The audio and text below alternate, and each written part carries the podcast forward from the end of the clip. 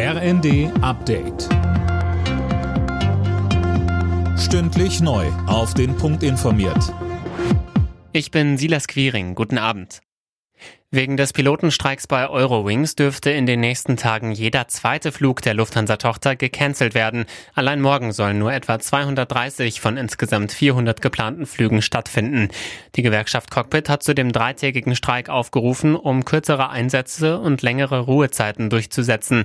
Das Management hält die Forderung für überzogen. Am letzten Tag des Bundesparteitags der Grünen in Bonn sind noch einmal die Kernthemen Klimaschutz und Kohleausstieg auf den Tisch gekommen.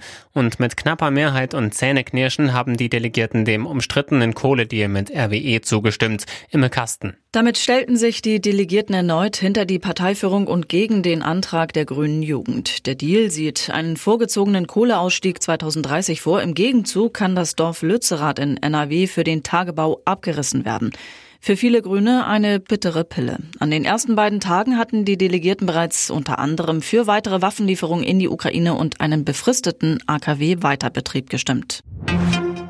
Der Bund will Krankenhäusern, die Probleme wegen der hohen Energiekosten haben, schnell helfen. Das hat Gesundheitsminister Lauterbach in der ARD-Sendung Bericht aus Berlin angekündigt.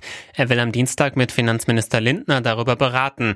Lauterbach kündigte zielgenaue Maßnahmen an auf Basis der tatsächlichen Kosten. Ein Sondervermögen wie bei der Bundeswehr lehnt er ab. Wir können nicht für jeden Bereich ein Sondervermögen einführen. Das muss ja auch alles abbezahlt werden. Da stimme ich übrigens auch Herrn Lindner zu. Klar ist, die Krankenhäuser haben eine ganz besondere Situation. Wenn wir da nicht schnell und auch wirklich drastisch reagieren, kommt es zu Schließungen. Mhm. Zum Abschluss des zehnten Spieltags der Fußball-Bundesliga haben die Bayern den SC Freiburg mit 5 zu 0 besiegt und sich damit auf Tabellenplatz 2 geschoben. Spitzenreiter bleibt Union Berlin nach einem 2 zu 0 Heimerfolg gegen den BVB. Köln gewann gegen Augsburg mit 3 zu 2. Alle Nachrichten auf rnd.de